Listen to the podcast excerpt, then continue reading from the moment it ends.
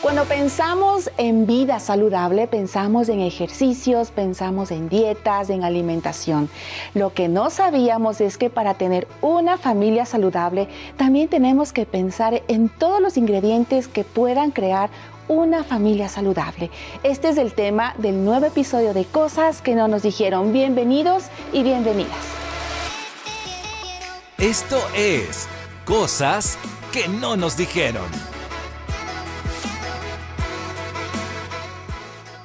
Empezamos un nuevo episodio de cosas que no nos dijeron, mi querida Carito. Qué gusto tenerle aquí, que hace poquito cumplimos un año, ¿no? Sí, hace poquito cumplimos un año. Así es que estamos muy contentos de haber tenido varios invitados en esta nueva temporada y qué honor y qué gusto también tenerlo a nuestro querido Marquito. Así le decimos de cariño. Él es Marco Mosquera, parte también de la familia de HCJB, junto a su esposa, Clau. También tienen un ministerio hermoso y son como una referente, como un ejemplo para las familias que están aquí en HCJB. Es hermoso verlos juntos. Muchas gracias. Muchas gracias y bueno, pues qué bueno estar en este año de cumpleaños y felicidades. claro que sí. Gracias por aceptar la invitación también. Yo no sé qué tan buen cocinero eres. Estaba imaginándome al oírle a Caro que, bueno...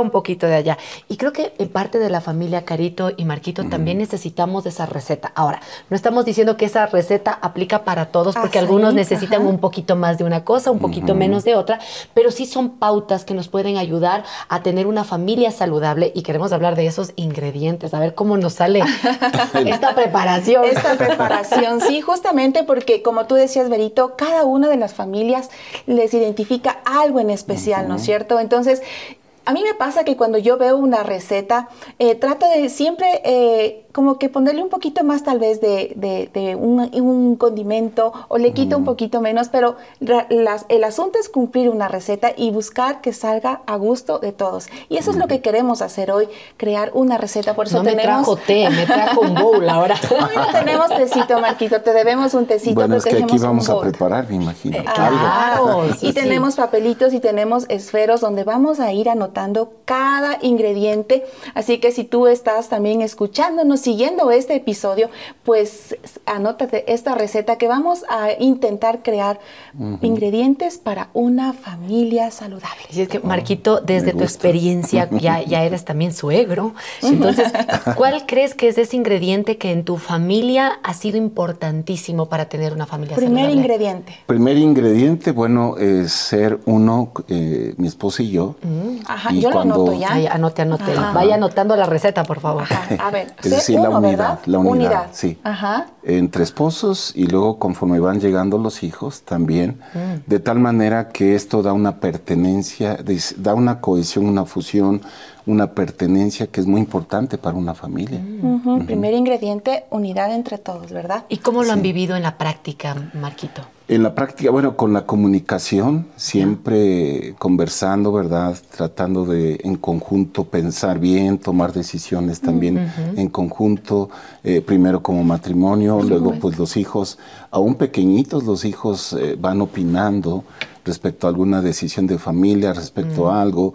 Y eso nos, nos da esa unidad. Es, la comunicación creo que es vital en la familia para mantener esa unidad y porque nos respetamos todos. O la comunicación entre todos genera también un respeto a, la, a cada uno de nosotros, a la opinión de cada uno y también el aporte que van haciendo en las diferentes eh, áreas.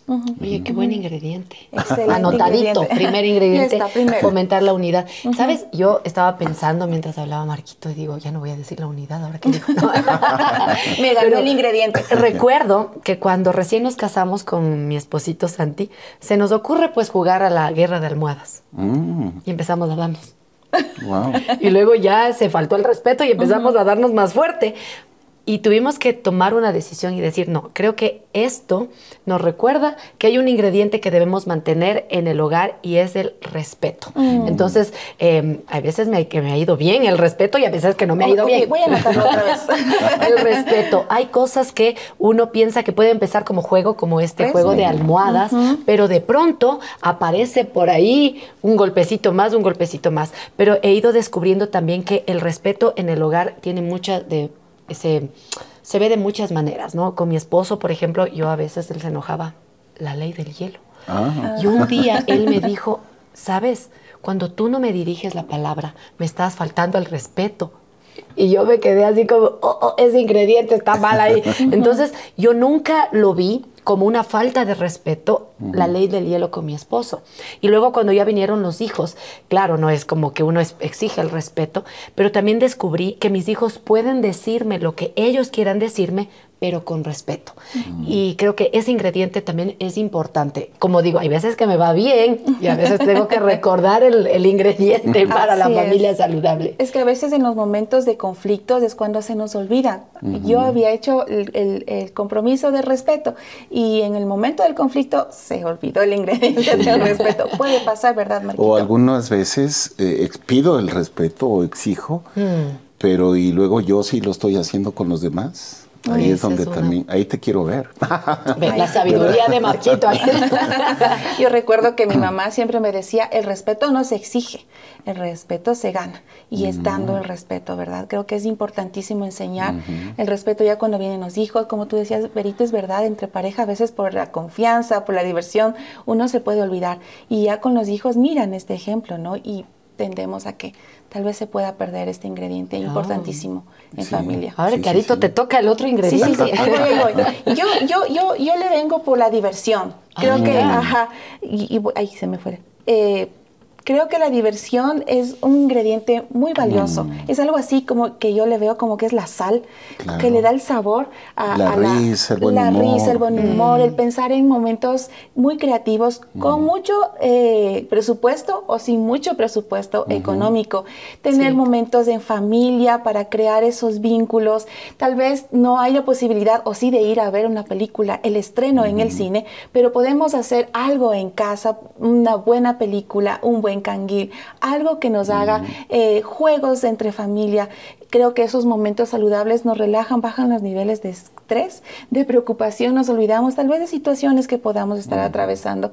Y la diversión creo que es parte de la unidad también que tú nos decías, Marquito. Yo le voy por ese ingrediente, algo así ¿Qué tal va la diversión con el Marquito? Y fíjate que es muy importante participar todos, porque mm. a veces eh, si mamá está más tiempo en casa, eh, tal vez puede estar buscando esos momentos de diversión y papá. Entonces yo creo que hay que ver los horarios donde podamos estar todos, en nuestro caso los cinco. Me acuerdo una de las diversiones era eh, ver una buena película, eh, los cinco, e incluso hasta en el, como el piso era alfombra, ahí poner las almohadas y ahí, y con el canguil o con la cola, estar viendo la... y a veces cuando alguno decía, vamos a ver una película, y otro decía, no, pero falta mamá o falta papá. Es decir, nos acostumbramos a estar todos en ese momento. Exacto, mira, me encanta. Entonces, ya van tres ingredientes, la unidad, el respeto, la diversión. ¿Qué otro ingrediente le podemos... Marquito, y yo tengo uno ahí, eh, dar honra. Mm. a las respectivas familias. Ajá, le noto ya. Es decir, la familia de Clau, en mi caso, y, mi familia.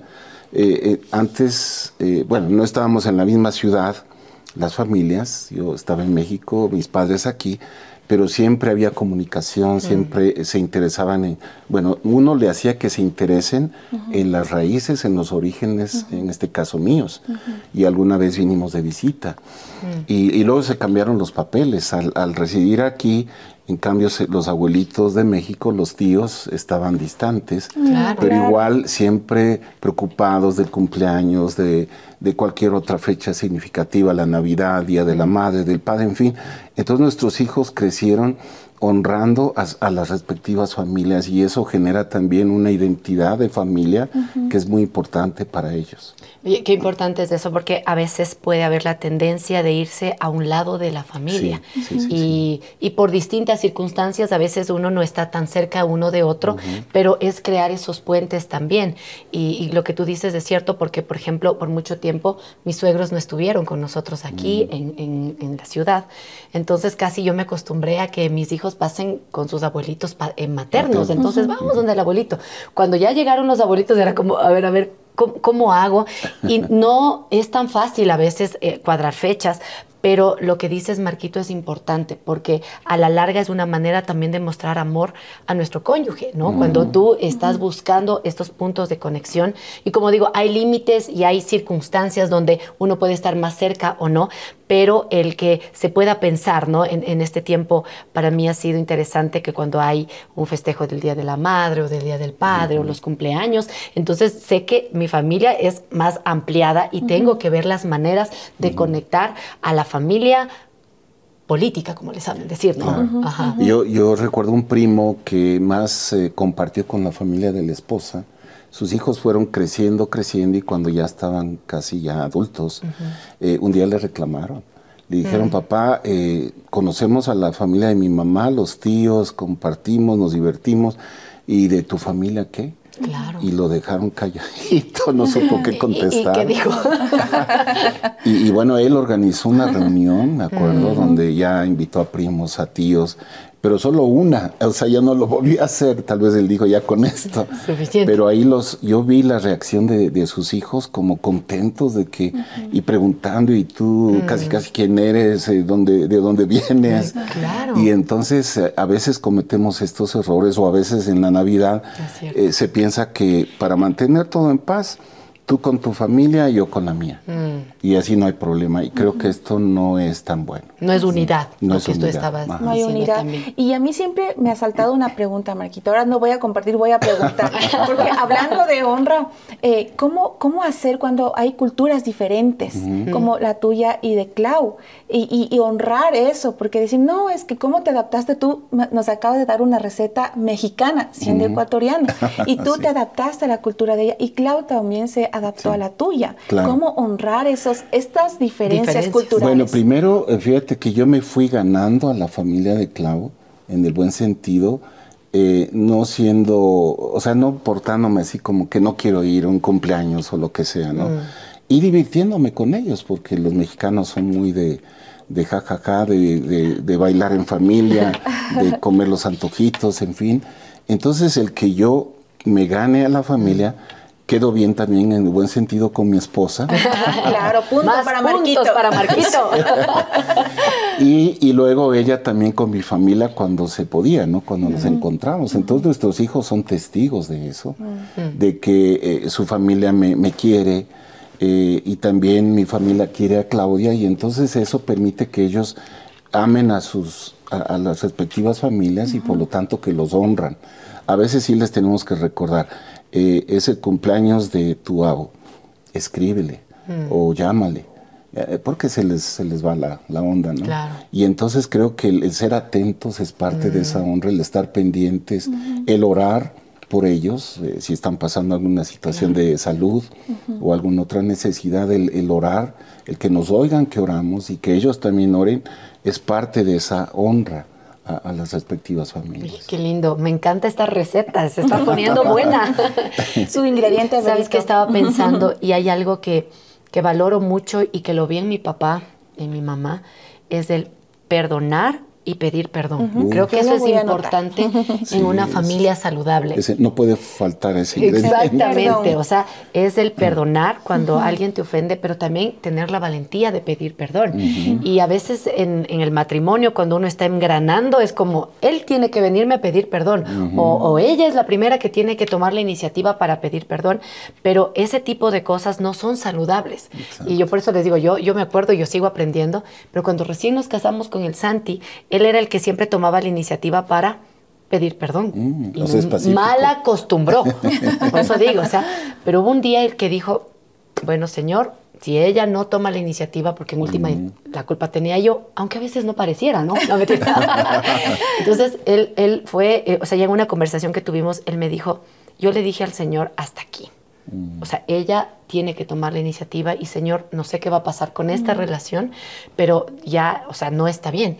Y claro, él reconoció que me malacostumbró a que él siempre pedía, ah, tenga él o no tenga la razón, él tomaba la iniciativa. Y en ese tiempo, claro, yo era así como que ya será, ya será que viene, no nada. y Dios habló a mi corazón también como, a ver, ¿quién tiene la culpa? Que, o sea, esa convicción de pecado. Y yo fui delante de él, le dije, perdóname, y él me dijo, esta es una respuesta de Dios a mi oración. Y, creo que eso me recuerda constantemente esto de también pedir perdón. Y eso me ha pasado con mis hijos también, porque hay momentos donde yo me equivoco, pero la riego completamente. y digo, wow, y tengo que pedir perdón a mis hijos. No hay familia perfecta ni papás perfectos. Y, y sí es bueno pedir perdón de cuántas metidas de pata. Exacto. Y cómo eso te une. Y cómo eso también hace que la familia sea saludable y que los hijos también, cuando tienen que pedir perdón, pues lo hagan. Entonces. Eso es lo que yo creo que también tiene que estar en esta, en esta, receta. Muy valioso para que gobierne la paz. Exactamente, sí. Sí, creo que es un ingrediente muy, muy importante. Yo le añadiría a esta receta muchísimas libras, kilos de lealtad y de confianza. Mm. sí, porque creo que es importantísimo que entre familias siempre nos cuidemos. No hablar mal entre nosotros detrás de, mm. o si yo estoy con alguien, hablar mal de mi esposo, o, entre, los esposos hablen mal de la esposa detrás sin que le estén viendo mm. quejándonos. Creo que la lealtad es algo.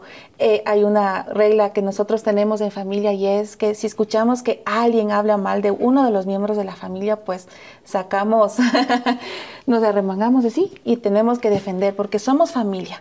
creo que eso nos hace eh, más fuertes, más unidos viene parte del respeto y también la confianza. Trabajar mucho en la confianza es algo que a mí me ha costado mucho porque como mamá podemos, puedo tender bueno, he tendido a, a, estar en la corrección, la corrección, la corrección, y no les doy este espacio de que primero escucho, y saber qué pasó antes de mm. corregir, ¿no es cierto? Entonces, no me he ganado esa confianza de que, sino que ya tú me vas a hablar, entonces por eso mejor no te cuento. Mm, y pierdo la confianza de mis hijos.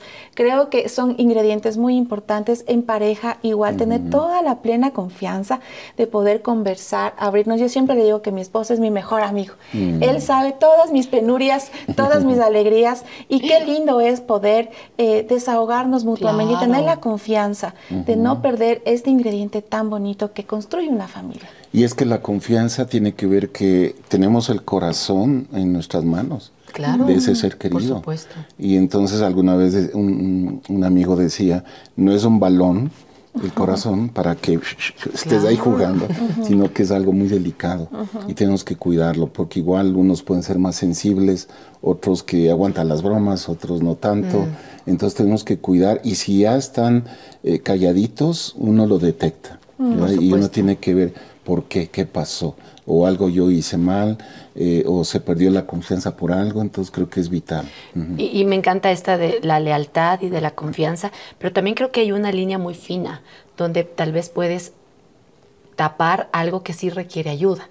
Creo que eso mm. también es parte de la lealtad y la confianza, decir, bueno, creo que no estamos llegando a, una buena solución en esta circunstancia, quizás obviamente no estamos ventilando nuestras eh, diferencias, pero si hay cuestiones de violencia, cuestiones más difíciles, creo que también parte de esa lealtad y confianza es pedir una ayuda sabia, Marquito. No sé qué piensas. Sí, nosotros justo a uno de nuestros hijos, bueno, ya tiene 24 años, el otro 28, y el otro 31. ¿En serio? Pero, eran chiquitos. Pero justo una vez tuvimos un, fuimos entre varones a tomarnos un cafecito. Muy bien. Y bueno, ellos eh, fueron por la hamburguesa.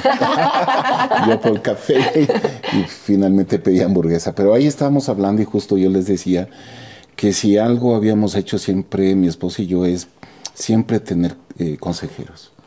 Siempre, desde solteros. Eh, pedir consejo. Y yo les decía a ustedes, deben buscar mentores, deben buscar consejeros, no necesariamente nosotros. Y además, si no están en esta ciudad, pues es difícil.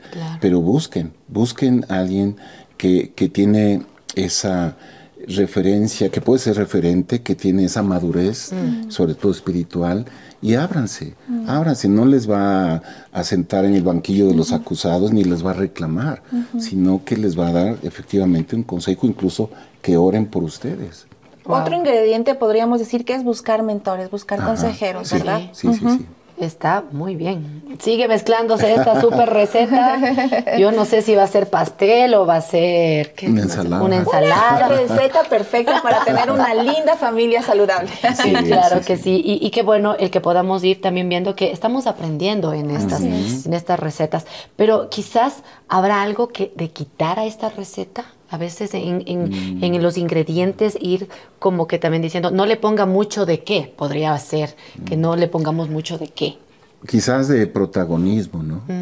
De que de pronto, si darse cuenta alguien eh, tiene mucho protagonismo y los otros pues están como que calladitos. Ah, eso es un buen punto.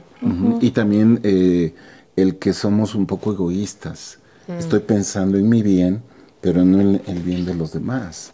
Y eso se contrarresta con ser solidarios, por ejemplo, o desde chiquitos que aprendan a orar unos por otros, ¿verdad?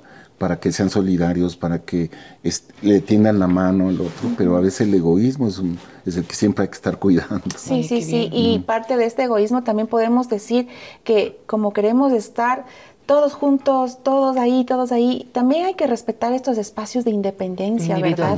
La individualidad, cada uno, por ejemplo, quiere hacer una, una, una actividad, otro quiere estar en su espacio, lecturas, el otro quiere descansar, lo que sea, podemos eh, quitarle un poquito, ¿no? Para no estar en tanta la intensidad de tenemos que estar juntos, la mm. familia siempre para arriba y para abajo. Es parte también esto de, de dar estos espacios, la independencia de cada uno.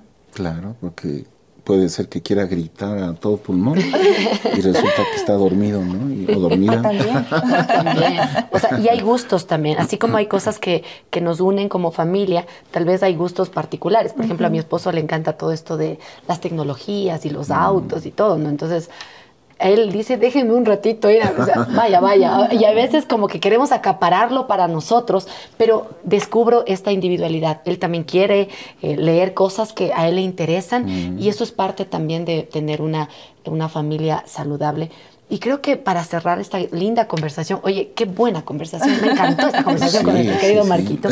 Creo que es la parte espiritual. Esa es la cereza. Como que esto es lo que adorna toda la, eh, a toda la receta, porque es también compartir del amor de Dios con nuestros hijos, pero no con ese ceremonio, sino con el ejemplo y con el deleite con el que nosotros podemos también disfrutar esa relación que tenemos con Dios. Sí, yo le decía justo a Clau que recordando, ¿no? Que desde pequeños el, que nuestros hijos veían que amábamos congregarnos, ellos también. O sea, no, no, les fue pesado de que, ah, vamos a ir a la, a la iglesia, ¿verdad? Y también de tener un tiempo como familia de, de orar, de compartir la palabra. Y, y, a veces pasan rachas donde de pronto no hemos compartido y como que uno dice, no, a ver, ¿qué te ha hablado Dios? y, y, luego al otro. Y, y eso como que nos nos alimenta, escucharnos unos a otros de lo que Dios está hablando, nos retroalimenta y más nos une todavía. Así es, estos tiempos de, oración también, de cantar juntos, de congregarnos juntos, qué importante es. Allá es donde queríamos llegar con esta conversación. Saber que el ingrediente que no puede faltar, sea cual sea la receta que armemos en familia, es la comunión con Dios, la presencia de Dios en casa, que Cristo sea el centro en nuestro hogar. Finalmente, Él, él es el que creó, instituyó la familia, Él es el autor y si no lo tenemos a él, entonces, ¿cómo voy a tener una familia saludable? claro. Así es. Y, que sea algo orgánico, como yo siempre digo, ¿no? Hay momentos donde es del altar familiar o esos tiempos que son muy estructurados, por así decirlo, aunque depende de la edad, también uno tiene que ir viendo las maneras, pero también es en la cotidianidad, ¿no? Ir, ir a ver incluyendo a Dios en estas cosas. Siempre hay un libro que yo recuerdo que escribió Robert, Robert que dice el lugar más importante de la tierra. Y él decía, en esas conversaciones, en la comida, cuando, cuando viajas, cuando, cuando te golpeaste la mano, te cortaste el dedo en la cocina, cómo también podemos de una manera muy suave y natural involucrar la realidad de Dios. Porque en últimas, si Dios es el que está en el centro, los demás ingredientes, unidad, buscar consejeros, la lealtad, el respeto, como que van a fluir ¿no? En estos ingredientes de una familia saludable. Así es, y nos encanta que podamos em, tener estos tips, estos ingredientes para ir formando esta familia, Marquito. Eh, siempre que, como comentábamos antes de, empezar todo este episodio, decíamos que ver a Marquito y, a Clau es tan lindo, es tan inspirador, porque llevan una familia eh, saludable. Se puede ver, se puede sentir eso y son estos referentes que nos ayudan siempre a, tener esta inspiración para seguir eh, un ejemplo de familia.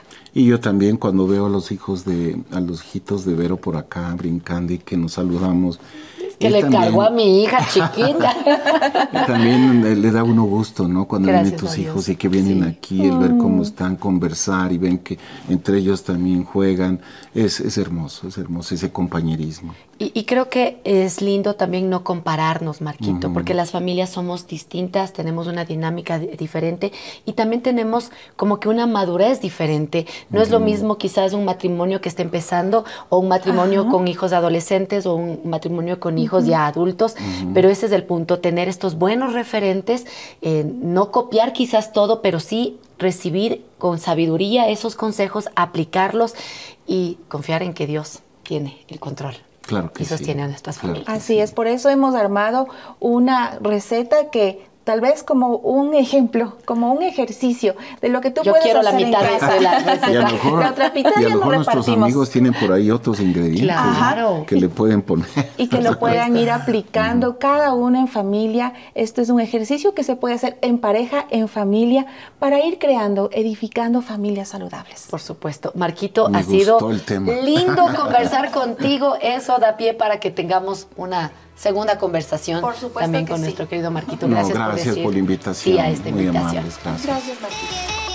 Y a esta receta tú le puedes añadir cada ingrediente que creas necesario para crear tu familia saludable.